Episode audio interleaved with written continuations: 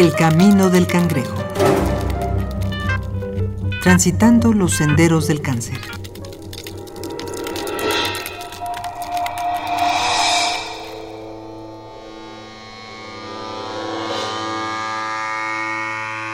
Un día llega el diagnóstico y nadie tiene la preparación adecuada para recibirlo.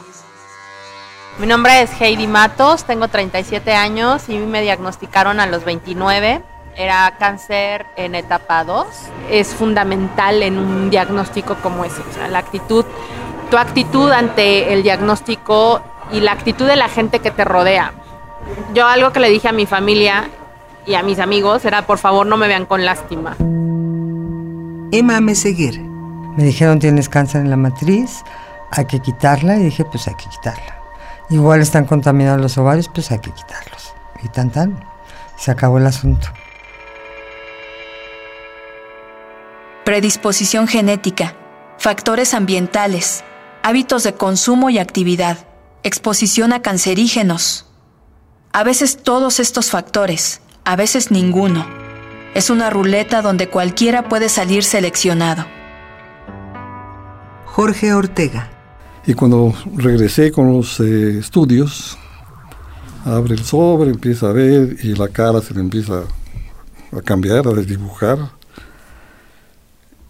Yo también obviamente lo vi, dije, ¿qué está pasando? Entonces me dice, hay que ir ahorita al oncólogo. Ese fue el primer contacto que tuve yo, sin ningún síntoma de ninguna especie. Gabriela Romero. Pues bueno, eh, yo tenía un lunar de nacimiento en el muslo izquierdo.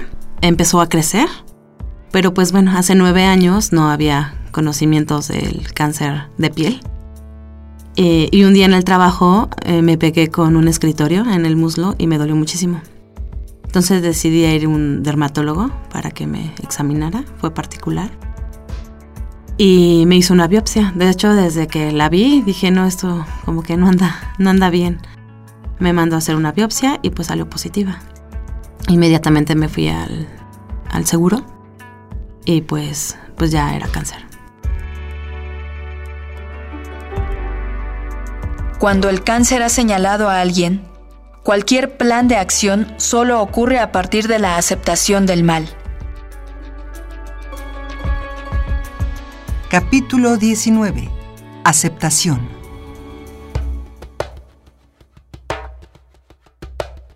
Las cinco etapas del duelo establecidas en el modelo Kubler-Ross se presentan ante cualquier situación cercana a la muerte, como ocurre con enfermedades crónicas y degenerativas como el cáncer. Ni todos los cánceres son mortales, ni todos los duelos tienen que ver con la muerte. Aceptarse como enfermo nos resulta, muchas veces, igual o más complicado. Doctora Olga Sabido Ramos. Y por otra parte, pues también eh, el rechazo eh, a la enfermedad eh, y particularmente a este tipo de, de, de enfermedades crónicas o, terminales, también se explica socialmente por, por, por esto que, decíamos, ¿no?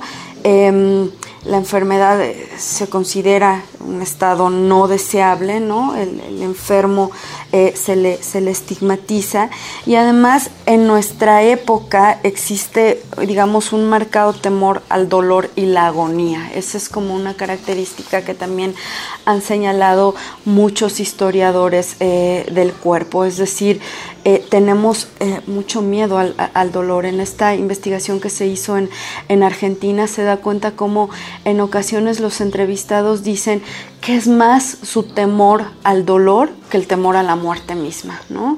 Es decir, este, hay, hay una paciente que, que, dice, yo lo único que espero es no tener una muerte larga y dolorosa, ¿no? O sea, mi miedo es ese, no la muerte en sí mismo, sino, sino el, el dolor, ¿no? Y, socialmente sí, sí es interesante ver cómo, por ejemplo, se hizo una encuesta en, en España donde el cáncer resultó ser la enfermedad más temida por estar asociada no solo a la muerte, sino al dolor. Según el modelo Kubler-Ross, las cinco etapas del duelo, cuyo orden puede variar, son negación. Viviana Valverde. Pero en lo personal yo me asusté, yo dije cáncer, pero yo me veía también. y a los 15 años tenés todavía cierta inocencia, que yo quería recuperarme porque tenía un par de 15 años que no me podía perder, porque eran los 15 años del año, este, tenía partidos de fútbol, tenía, o sea, tenía tantas cosas que para mí en ese momento eran más importantes que la salud, por la inmadurez que tenía, digamos, que como que no pensé tanto en lo que estaba pasando. Y me, o sea, yo tenía 15 días de operada y me andaban quitando la bola de fútbol porque me encanta el fútbol y ya no y que quería salir a correr y que no podía correr, o sea, y claro, o sea, ya después sufriendo la, a los meses el este la secuela fue que yo solita me fui guardando. ya no iba a correr ni a jugar fútbol. A la negación le sigue, como segunda etapa, un periodo de ira. Yo creo que es el sentimiento que más te da en la torre, ¿no? Que te, que te vean con lástima. Que sea, pues no tienen por qué verme con lástima. Porque, porque voy a salir adelante, ¿no? Y, ustedes me van a ayudar. Entonces, dándoles lástima, o sea, viéndome con lástima no me están ayudando nada. Entonces, o sea, la verdad es que eso me sirvió mucho. Eh, sí, el, mi entorno fue fundamental para mí. O sea, totalmente fundamental para mí.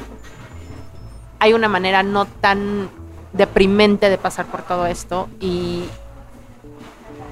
y no es un échale ganas, porque yo creo que que te digan échale ganas cuando estás en quimioterapia, te dan ganas de golpear a la persona que te lo dice, ¿no? Y decirle échale ganas, me gustaría ver qué estarías haciendo tú en mi lugar.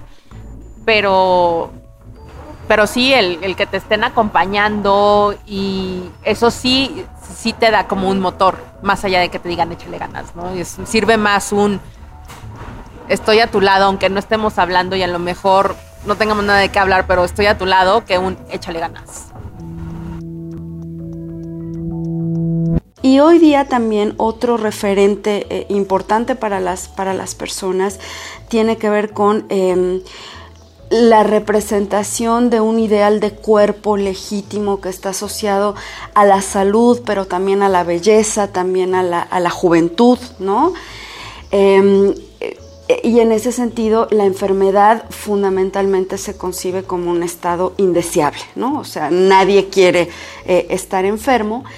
Y al enfermo, en ese sentido, en nuestra sociedad, se le atribuye un estigma, es decir, el enfermo posee un atributo que en nuestra sociedad es valorado de manera negativa, no positiva, ¿no?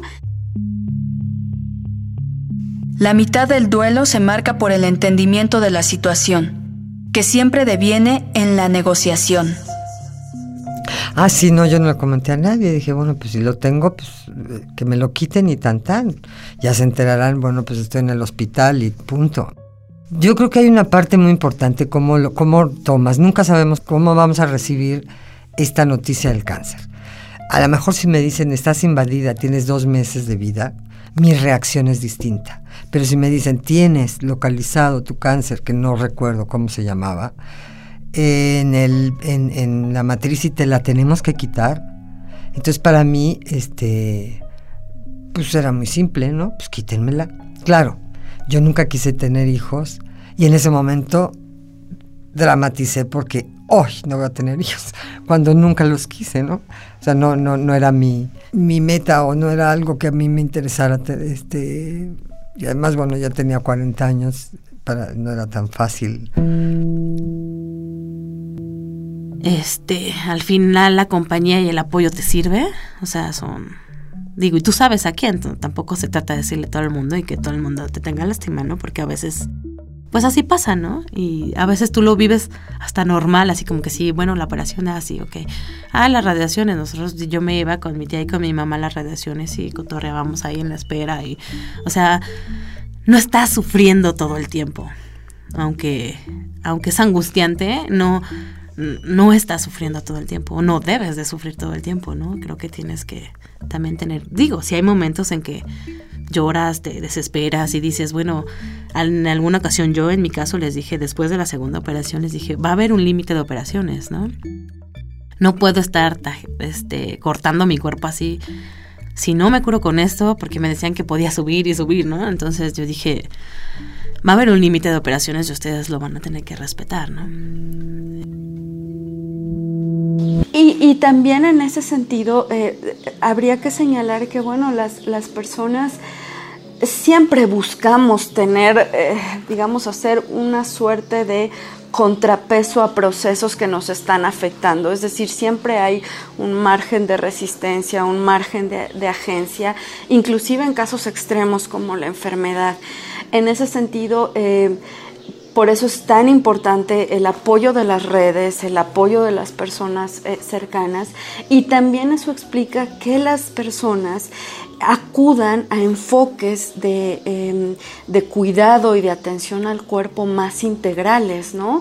Esto también tiene que ver con el éxito de todo esta eh, recurrir a, medicinas no occidentales en la medida en que se tiene una concepción integral del cuerpo, ¿no? Entonces eso en términos de em, el cómo se sienten las personas, más allá de, los efectos que eso pueda tener eh, en términos de la enfermedad, eso a las personas las hace sentir bien porque eh, justamente están negándose a ser vistas como no personas, como un cuerpo objeto, sino se reivindican como em, personas integrales, que su cuerpo es una relación con los otros, que sus interacciones son importantes, que la manera en cómo los ven las demás personas son importantes, ¿no?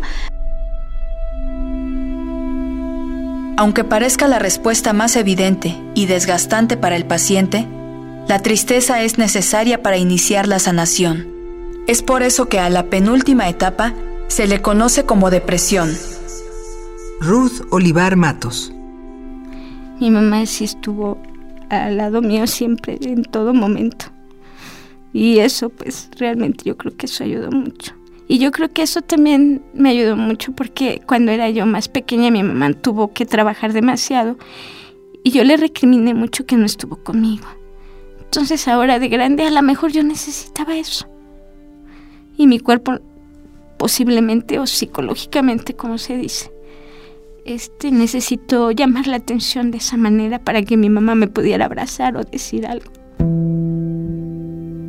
También cuando uno eh, hace, toma conciencia de, que padece una enfermedad de este tipo, eh, hay una pérdida eh, de la identidad porque justamente la vida se vuelve más restringida, las personas comienzan a sentir que son para los otros una carga porque suponen atención y cuidado de pronto también todas las actividades cotidianas giran alrededor de la enfermedad, de la consulta médica, inclusive de la adaptación de los horarios familiares relacionados con ese padecimiento y con la necesidad de, supervisión.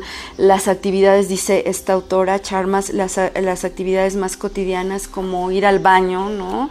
Que también transgreden lo que socialmente hemos definido como intimidad, ¿no? Entonces hay toda una pérdida del, sí mismo en, ese proceso y en ese sentido pues también vienen como toda una serie de estados emocionales que van de la angustia, del miedo, de la tristeza, el miedo al abandono, el miedo al rechazo, ¿no? Finalmente, cuando lo más grave ha pasado, la sanación emocional del paciente deviene en la aceptación. Decir, a ver, Jorge, has tenido una familia de inicio de padres, madres, hermanos muy linda, tus hijos, tu matrimonio original, el actual, todo, todo ha sido dentro de muy, muy bien. Tu vida profesional. Y este, al grado de que dije, con toda honestidad, dije, me puedo ir. O sea, si eso va a ser, me voy. Tranquilo.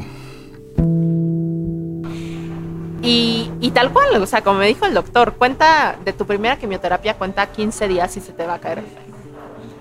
Al día 13 yo decidí raparme, porque yo no quería pasar por el, como el trauma de ver como la pérdida de pelo, ¿no? Dije, ha de ser algo muy fuerte. Entonces dije, no, yo al día 13 me voy a rapar. Y un día antes del día 13 se me empezó a caer el pelo. Entonces también ahí me di cuenta que lo que tienes que vivir lo vas a, lo vas a vivir. Y vuelvo a mi punto. Tú no escoges muchas veces lo que vives, pero sí escoges en la manera en que lo vives. ¿Cómo lo afrontas? Pasa algo psicológico. Al principio, tú sales a la calle y piensas que todo el mundo te debe estar viendo y que, ¿sabes qué? Nadie te pela, nadie te ve. Un día lo hice yo solo, a propósito, llegué a un restaurante elegantito y todo más o menos, con mi gorrito, lleno de gente por acá, por allá, y dije, me voy a quitar la gorra. Y me quito la gorra y volteé a ver a la gente. A nadie le importa, me, interesa. ¿Quién le está interesado en un señor pelón no pelón? Pero uno psicológicamente lo piensa y muchas veces lo puede llegar a sufrir. Ay, mira que la gente y me... No, es tu realidad, acéptala. Es importante. Entonces no hay problemas. Aún, repito, exagerando, si llegara a ser algo fatal, pues el tiempo que esté lo mejor posible. En este capítulo contamos con la participación de doctora Olga Sabido Ramos, doctora en Ciencias Políticas y Sociales y maestra en Estudios Políticos y Sociales por la UNAM, profesora investigadora de la Universidad Autónoma Metropolitana Unidad Azcapotzalco en el área de pensamiento sociológico. Y los testimonios de Heidi Matos, Emma Meseguer, Gabriela Romero, Viviana Valverde, Ruth Olivar Matos y Jorge Ortega. El Camino del Cangrejo es una producción original de Radio UNAM. Voz Dulce García. Guión Mario Conde. Producción Oscar Peralta. El Camino del Cangrejo. Transitando los senderos del cáncer.